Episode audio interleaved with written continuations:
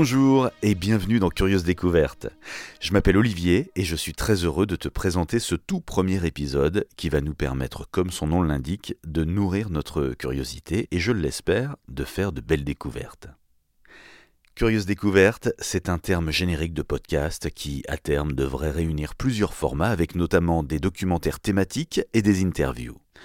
Mais aujourd'hui, pour cette première, nous allons commencer par un format qui fut mon tout premier souhait à la jeunesse de ce projet, nous promener dans Paris.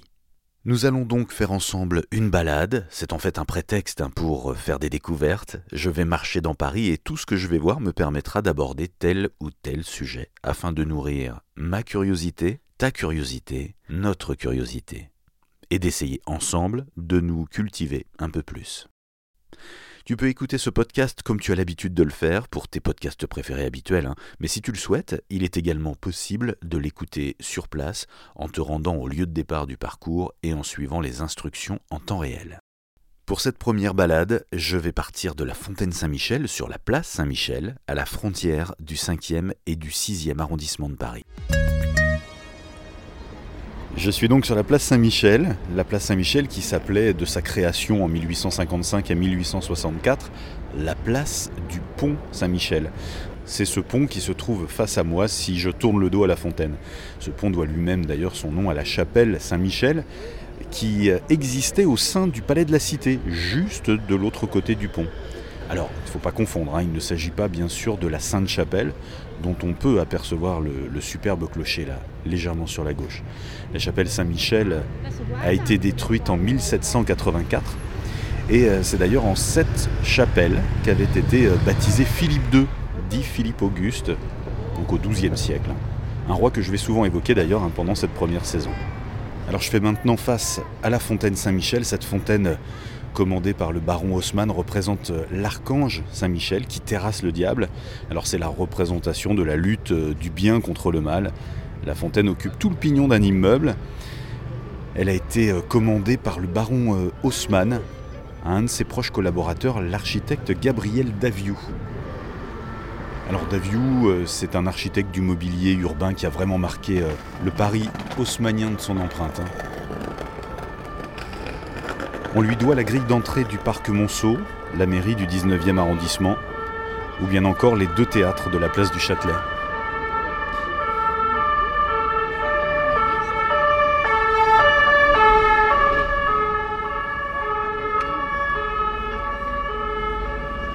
Oui, de l'autre côté du pont, il y a le palais de justice. Ça s'entend un peu. Alors initialement, en ce même lieu, il fut question d'ériger une, énorme statue de Napoléon Ier. Mais la commission municipale en a décidé autrement, préférant la référence à Saint-Michel. Alors cette fontaine, euh, à laquelle pas moins de 9 sculpteurs ont contribué, fait 26 mètres de haut pour 15 mètres de large. Les quatre colonnes corinthiennes sont en marbre rouge du Languedoc. Et puis les quatre statues de bronze en haut des colonnes représentent les vertus cardinales qui sont la prudence, la tempérance, la force d'âme et la justice. Puisqu'on parle de prudence, elle est de mise maintenant, puisque je vais traverser le boulevard Saint-Michel, qui est sur ma gauche. J'emprunte le passage piéton en direction du kiosque à journaux. De part et d'autre de l'accès à la rue pavée qui est face à moi, deux accès au métro. Un juste à droite de ce fameux kiosque à journaux, l'autre à gauche devant les brasseries. Alors ces accès sont typiques hein, de l'art nouveau. C'est au fameux Hector Guimard que l'on doit ces édicules, oui, ça s'appelle comme ça. Alors si on les trouve très beaux aujourd'hui, ils ont été très critiqués hein, lors de leur mise en place à partir de 1900. Il y en a eu 167 qui ont été euh, édifiés jusqu'en 1913. Ensuite, euh, c'était plus à la mode. On est passé à autre chose et beaucoup de ces ouvrages ont été détruits. Face à moi donc une rue pavée, je vous en parlais, c'est la rue de la Huchette. J'avance, je vais faire quelques pas en contournant la librairie pour tourner à droite vers la rue de la Harpe et je vais m'arrêter au numéro 6. Alors la rue de la Harpe doit son nom à une enseigne qui pendait devant une maison, et la rue est déjà mentionnée sous ce nom en 1247. Avant les travaux haussmanniens où le boulevard euh, Saint-Michel a absorbé une partie de la rue de la Harpe, eh bien cette rue était l'une des plus importantes de la rive gauche. Alors ici, au numéro 6, devant lequel je me trouve, le poète Paul Verlaine a séjourné dans un hôtel qui se trouvait là. Il y côtoyait le comédien Bibi Lapuré. Oui, Bibi Lapuré, c'est un personnage haut en couleur hein, qui a été le secrétaire de Verlaine. Il se vantait aussi d'avoir été euh, un peu plus que cela pour Verlaine, ce qui n'a pas été vérifié. Hein. Alors Bibi Lapuré, de son euh, véritable nom André-Joseph Sali ou Salis, était un comédien, une figure euh, de la vie de bohème montmartroise et de Pigalle. Et Pablo Picasso, dans sa période bleue, a peint un portrait de Bibi la Purée qui est conservé à la National Gallery à Londres. Ce personnage a été euh, cité dans de nombreux écrits, de nombreuses œuvres, dont ce poème de Paul Fort, L'enterrement de Verlaine. C'est un poème qui avait d'ailleurs été mis en musique par Georges Brassens. Alors j'aurai bien sûr l'occasion de reparler du foisonnement culturel de la rive gauche hein, au fil de ces épisodes, car il y a euh, énormément de choses à raconter. Et je vais maintenant rebrousser chemin, revenir dans la rue de la Huchette, en écoutant un extrait de l'enterrement de Verlaine de Paul Fort, mis en musique par Georges Brassens. Montesquieu faisant sac et Bibi la purée, vos de garde du corps, entre tous, mois dernier. Je tourne maintenant à droite dans la rue de la Huchette, à à peine 50 mètres sur le côté gauche, un hôtel, l'hôtel Mont Blanc. Alors l'écrivain américain Ernest Hemingway y séjourna à plusieurs reprises au cours des années 30. Hemingway a passé beaucoup de temps hein, dans ce quartier, le quartier latin. Je reparlerai plus longuement d'Hemingway dans l'épisode 7 de cette saison. Un peu plus loin sur la droite, au numéro 23, le théâtre de la Huchette. Ce théâtre a été inauguré en 1948 et il a ceci de particulier que depuis 1957, on y joue La cantatrice chauve et La leçon de Jeanne Ionesco. Alors ces deux pièces détiennent le record de longévité hein, dans un même théâtre. Une troisième pièce est également proposée, mais celle-ci change régulièrement. Alors au moment où j'enregistre, il est indiqué que La cantatrice chauve et La leçon ont été jouées. Normalement, c'est écrit quelque part. 19 600 fois. Alors en 1961, dans le Figaro, à l'occasion des 1500 représentations, un certain Philippe Bouvard écrivait Personne ne peut dire combien de temps le spectacle de Ionesco tiendra encore à l'affiche. Ce qui fait qu'à part les augures, tout le monde a lieu d'être content, même l'auteur qui déclare volontiers Un grand succès dans un petit théâtre vaut mieux qu'un petit succès dans un grand théâtre, et encore mieux qu'un petit succès dans un petit théâtre. Ici, au numéro 23 de la rue de la Huchette, avant le théâtre, et en ce même lieu donc se tenait un restaurant. C'était un restaurant arménien qui appartenait à Misha Aznavourian, le père de Charles Aznavour. Ce quartier, cette rue, c'est le décor de l'enfance de Charles Aznavour.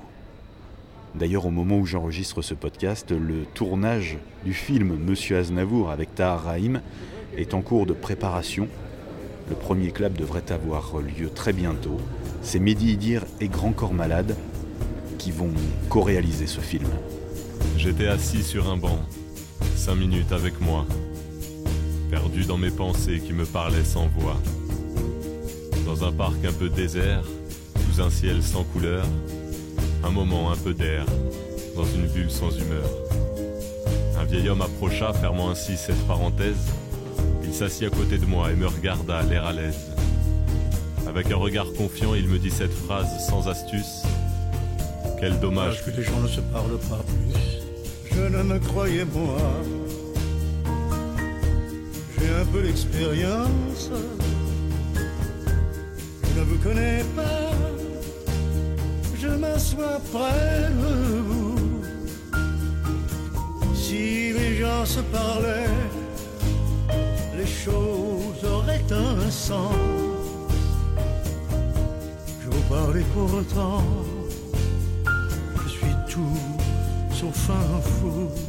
Allez, on va maintenant avancer jusqu'au numéro 14.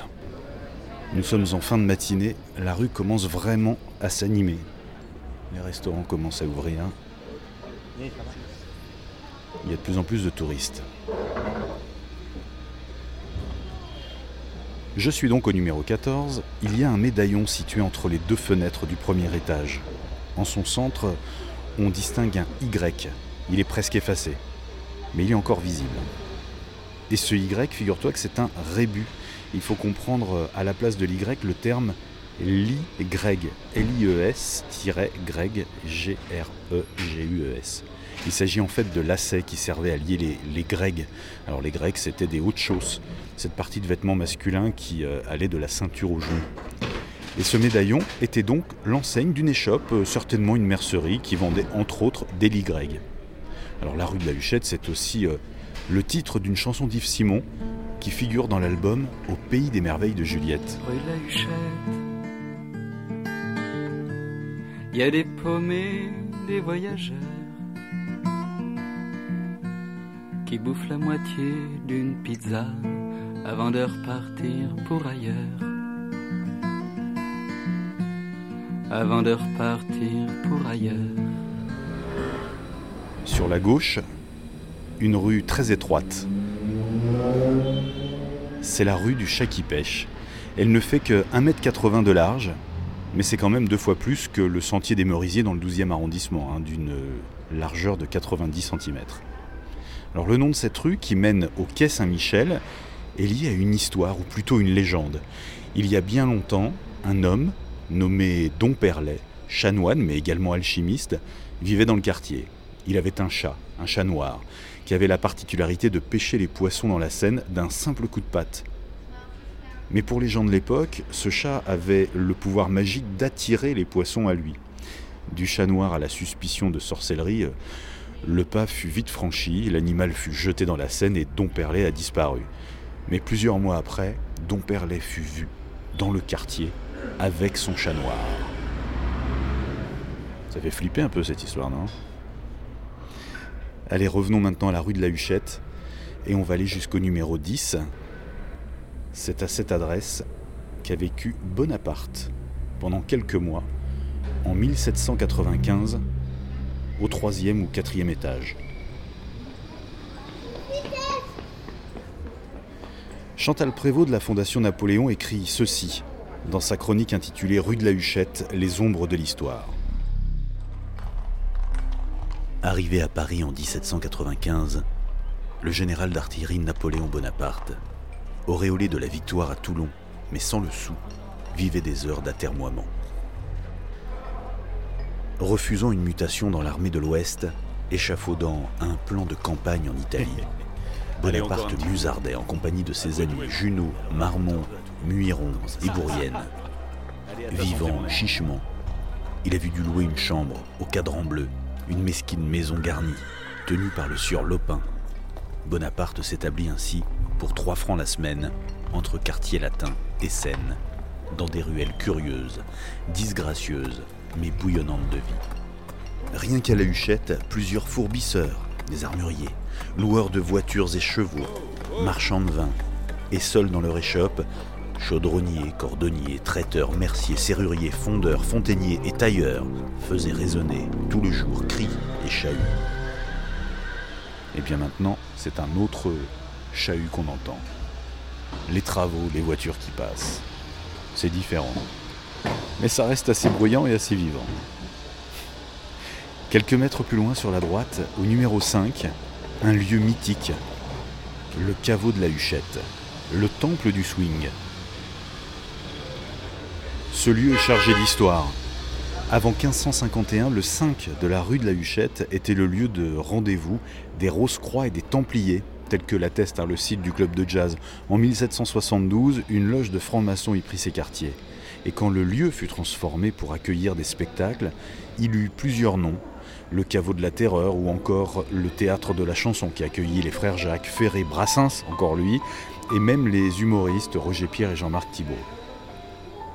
C'est en 1949 que le caveau est devenu un club de jazz, de Lionel Hampton à Sidney Bechet en passant par Chet Baker. Tous les plus grands noms du jazz y sont passés et y passent encore. Le film oscarisé La La Land rend d'ailleurs hommage au caveau de la Huchette. Je te partage un extrait sur le site curieusdécouverte.com. Tu pourras le visionner après la promenade.